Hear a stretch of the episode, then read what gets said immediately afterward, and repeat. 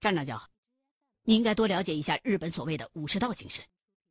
如果他们的上级官员告诉他们，这样做是为天皇尽忠，那么，他们即便是死于酷刑，也会很从容的。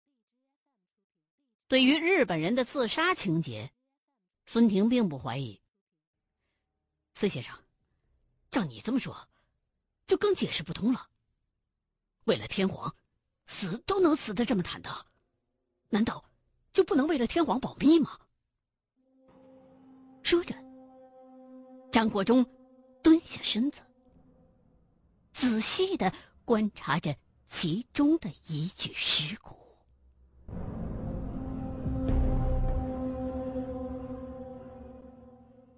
上下颚骨完全咬合，看来死的时候并不惊慌，而且。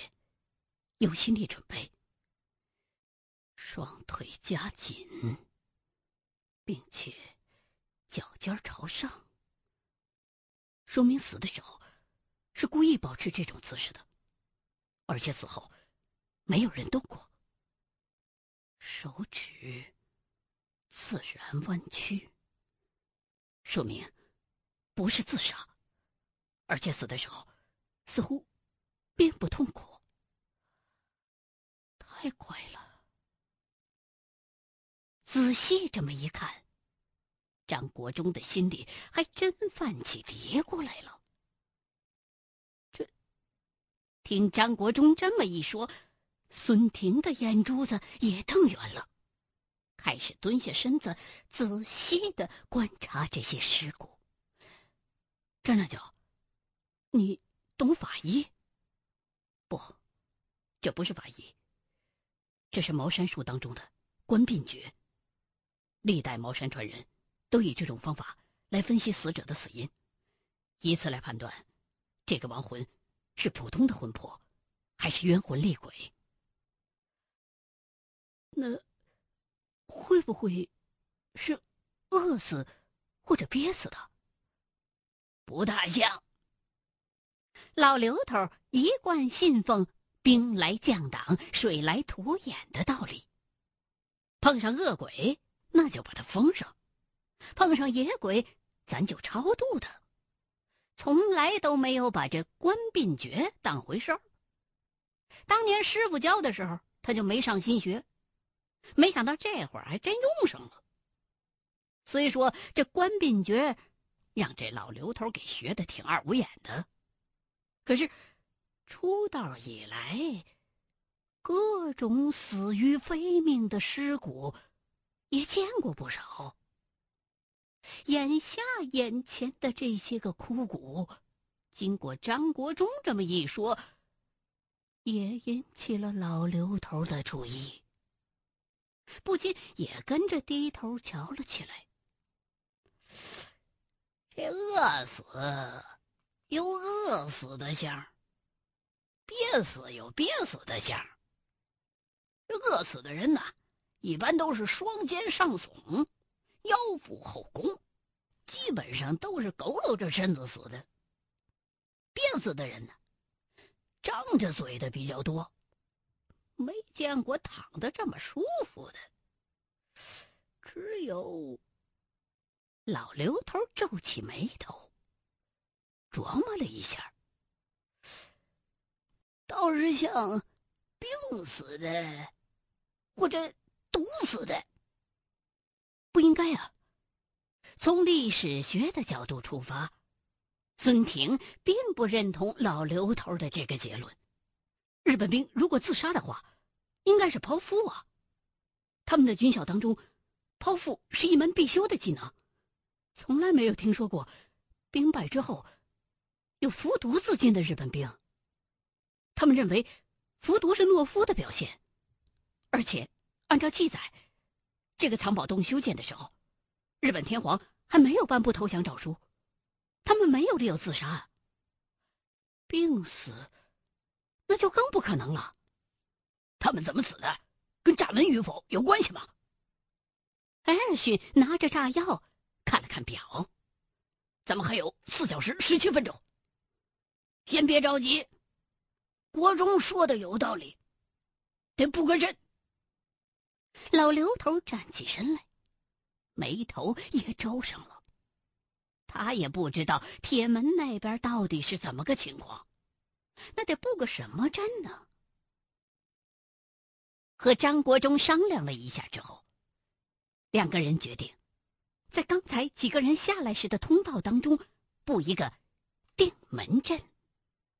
这是一种防止冤孽跑出来的阵法，而且所有的人都必须在引爆的时候退出阵外，以防万一。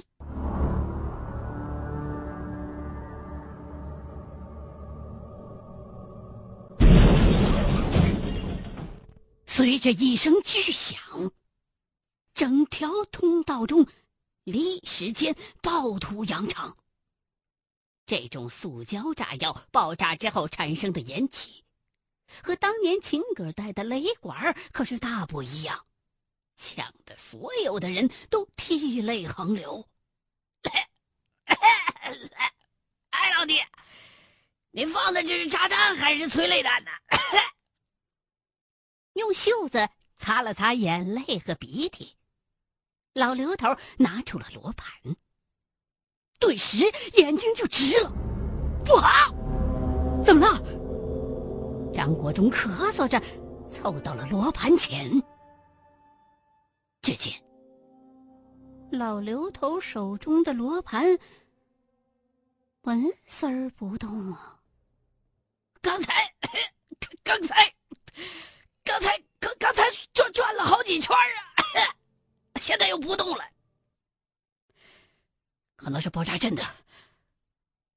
张国忠举起巨阙，第一个走出了通道。要是有东西的话，他手里拿的这把家伙事儿应该算是最厉害的了。这些人，不管是中毒还是病死。应该不是恶鬼，咱们见机行事。真他娘的厉害！这小型原子弹吧？看着眼前被炸开的铁门，老刘头简直不敢相信自己的眼睛。也许是铁门腐蚀过度的原因，只见。门上艾尔逊装炸药的那五个爆炸点，被炸出了五个大坑。原来的密码轴也被炸飞了。门里头还填充着水泥，但是已经被炸碎了不少出来。把手伸进门框和岩石间的缝隙，能感觉到。有向内的气流。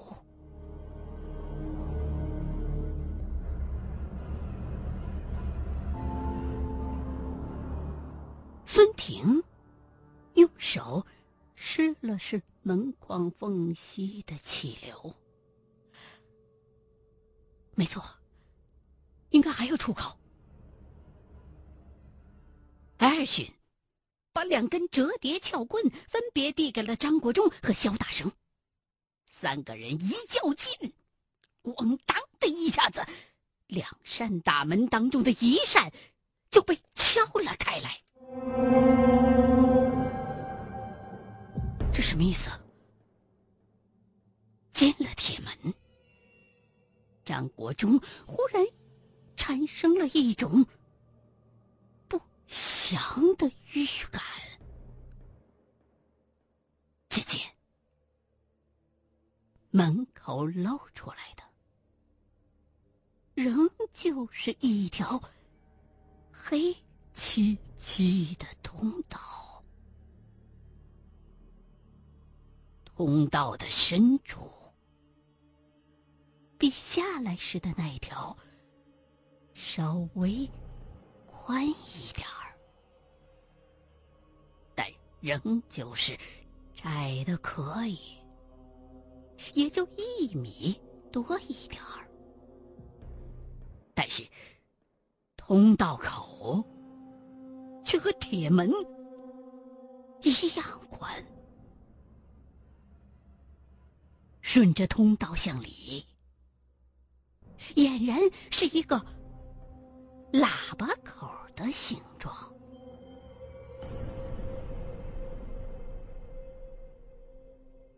真他娘的是脱了裤子放屁！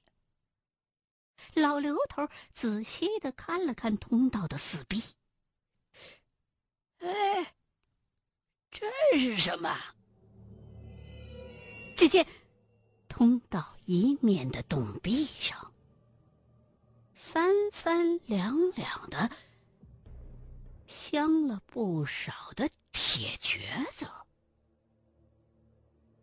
排列的形状很不规则，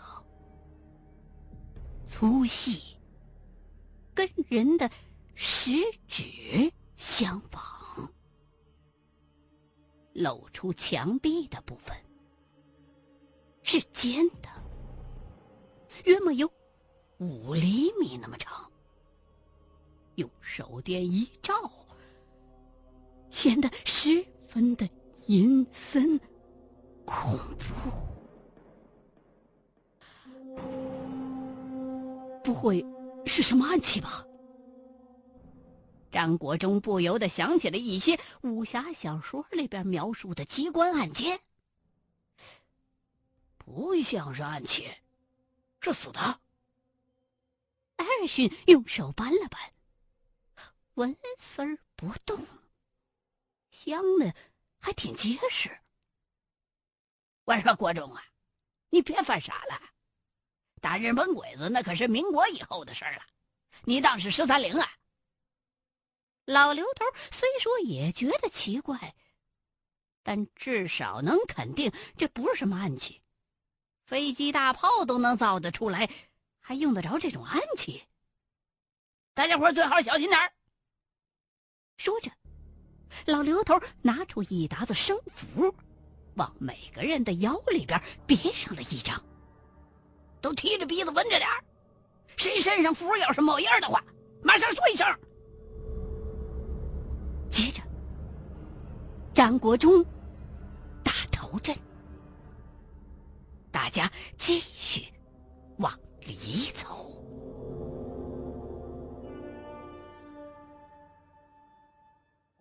这是一条略带弧度的通道，通道当中还漂浮着一层薄薄的雾气。走了二十多米，进来的铁门就已经看不见了，只有。身前身后，黑漆漆的通道。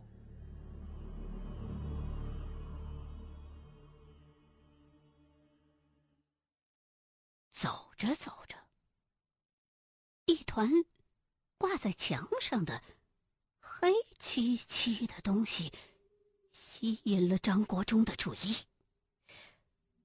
这啥玩意儿？衣服？好像是个人。孙婷青着脸，咽了口口水。说实在的，国内国外一些古墓宝藏，孙婷见过不少。邪门歪道的东西也不是没碰到过。人也是动物。在面临一些诡异事物的时候，也会有一些特殊的感觉。不只是孙婷，在场所有的人，这时候都产生了一种不寒而栗的感觉。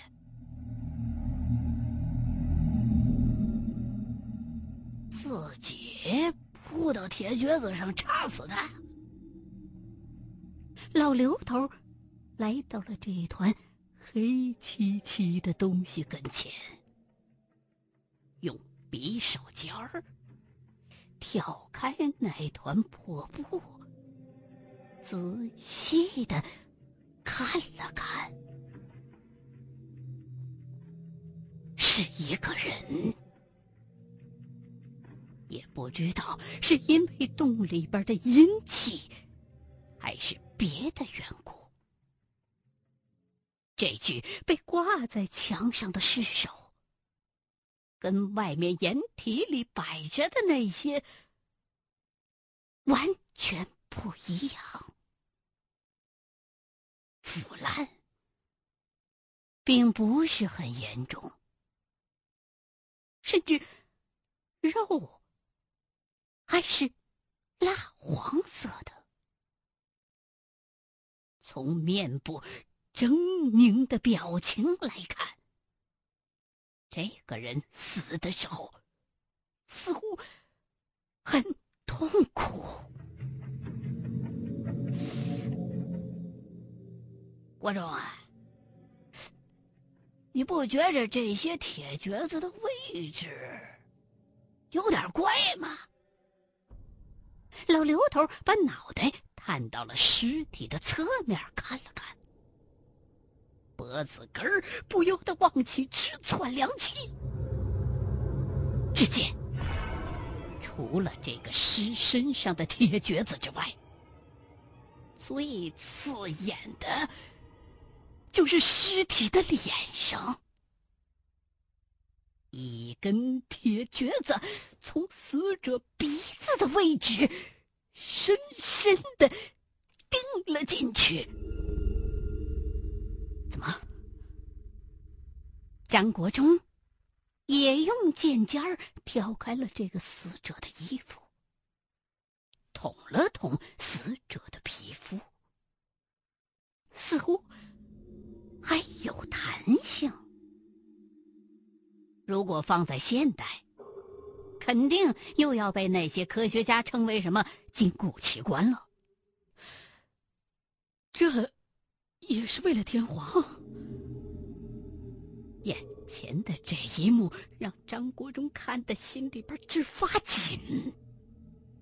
定紧身体的铁橛子暂且不说了，钉进鼻梁骨里头的铁橛子，着实有让人。汗毛孔收缩的效果。国忠啊，你说他是死了被人弄上去的，还是活着的时候自个儿扑上去的？老刘头顺着死者的大腿根儿往下观察，死者的大腿。仿佛很是放松，所有的铁橛子钉入身体的尺寸基本上都一致。如果是这个人活着的时候自己个儿扑上去的，全身的受力很难如此的均匀。但是。死者面部表情的那种狰狞，似乎又在表明着，这个人是被活活钉死的。死了之后被挂上去的吧？张国忠实在是不敢想象，如果把一个活人钉在铁橛子上。尤其是还要从鼻梁骨穿过，钉入头部的深处，那会是怎样的一种痛苦？对天皇再怎么尽忠，也不可能活着就这样吧？太他娘的怪了！老刘头用龙鳞匕首。在墙上尸首旁边的一些铁橛子周围，画出一个人形的轮廓。早就觉得怪。国忠啊，你看着他娘的究竟是什么旁门左道的？张国忠参照着老刘头刚才在旁边用匕首刻出的人形轮廓，大概的数了数人形轮廓中间的那几根铁橛子，约莫有十一二根。有几根的位置，跟死人身上的穴位是相吻合的，失血。但是张国忠随即又发现，其中还有几根橛子，却跟活人身上的七脉相吻合。好像也不完全是，还有七脉的穴位。让我想想，活人和死人的穴位在一块儿。你别想了，找宝贝要紧。老刘头看了看罗盘，貌似没什么事儿。兵来将挡，水来土掩。你想的再明白，他该有的东西也是得有。是骡子是马，拉出来溜溜。他娘的小日本子，弄的这是些什么糟温的玩意儿？大家小心！张国忠擦了把汗，又端起了咀嚼剑，继续往通道的深处前进。凭直觉，张国忠始终感觉这个洞不像想象的那么简单。